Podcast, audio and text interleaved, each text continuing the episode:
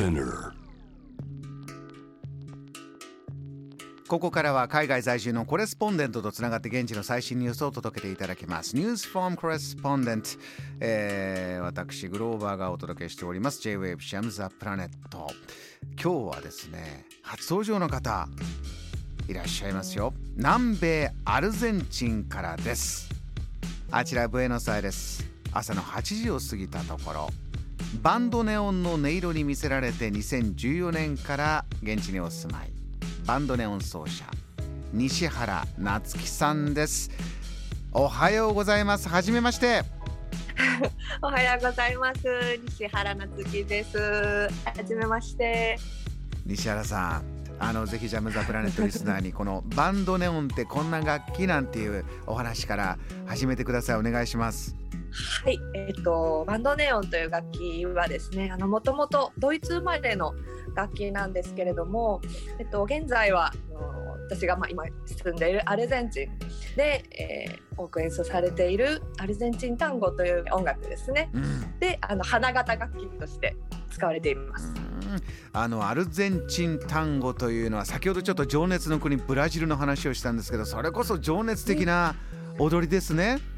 そうですね、そうですね。官能的と言われたりしますけどね。セクシーな雰囲気もありますし。それを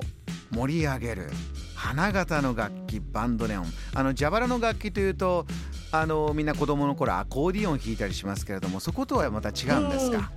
そうですね、違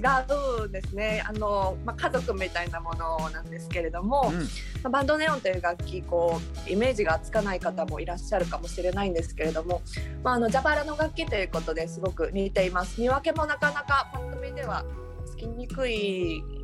あの楽器ではあるんですけれども、まあ、アコーディオンの方がちょっとこう縦長で。あの、こう肩紐がついていて。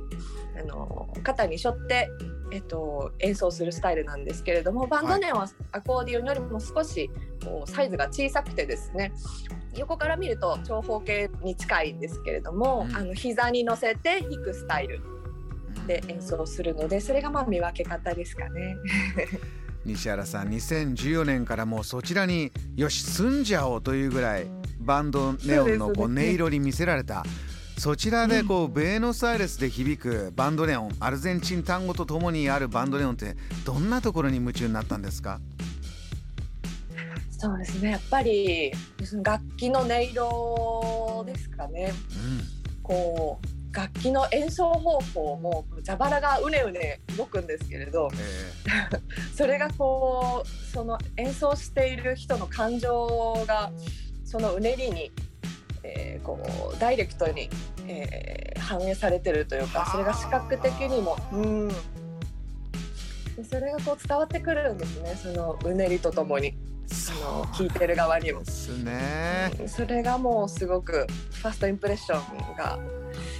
強くてもう雷に打たれたり、はい、衝撃があってもうそれでこっちに来たんですけれども。そこから、えー今度は演奏旅行世界中にブエノスアイレスから出かけてらっしゃって、つい最近まで実はアメリカをツアーしてたそうで、お話聞かせてください、ね。どんなことあったんですか？はい。えっと1ヶ月半くらい、えっと、アメリカの4都市を転々とさせていただきまして、うん。フィラデルフィアニューヨークボストンインディアナですかね、えー回ったんですけれども、えっと、現地のミュージシャンたちとコラボレーションしたり、えーこちらのブエノスアイレスから私が今所属しているあの女性3人組の トリオがあるんですけれども、はい。単語グループがあるんですけれどもその3人でアメリカに行きましてで、まあ、そのグループでの演奏をメインにあのゲストを迎えたりまたは私たちがゲストとして参加させてもらったりという形でいかがですか？演奏をさせてええ。もらいました。あのーアメリカでやってみるとあオーディエンスはこういう反応するんだとか音楽の楽しみ方、えーこの同じ楽器鳴らしていてもバンドネオン鳴らしていてもまた違った楽しさありました？そうですね。やっぱりアルゼンチンだと単語を知ってるっていう人の方が、まあ、聞きに来てくれる人は多いですよね。単語が好きで来てくれる人が多いんですけれどもアメリカだとやっぱりこう初めてバンドネを見るという人だったりあと子どもたち小さな子どもたちからあの老人ホームだったりでも演奏させてもらったんですけれども。ええ。まずはその楽器の解説だったりこんな楽器なんですよっていう、まあ、そういうところからですね。この音を通して文化を知るということもやっぱり素敵ですよね、うん、アルゼンチンってそういうふうに暮らしてるんだ。あの 今日は初登場ですね。もちろんこの楽器の話もたくさん伺ったんですが今じゃあアルゼンチン、えー、アメリカツアーからブエノスアイレス戻ってきてまた暮らしの中で盛り上がっていること、はい、話題になっているトピック一つ教えてください。どんなことありますか？はい今アルゼンチン1か月ぶりに帰ってきてあの、まあ、インフレがすごいですね。うん。はい、あの年率で、えっと、最近数字が出てたのが58%うわ。それぐらい。出ていてで久しぶりにスーパーマーケットとかに行くとやっぱり値上がりもしていてでわ大変なんですけれども、うんうん、なんだかでこう国のまあ、ブエノスアイレスの首都に住んでいる人たちの様子を見てるとそこまでこう困窮してる感じには見えないというか。もうこういった経済の波は慣れてて。危機に慣れてるという乗りこなすぞという。はいはい分かりましたというそういう空気もあるんですか？もうもうありまして。で最近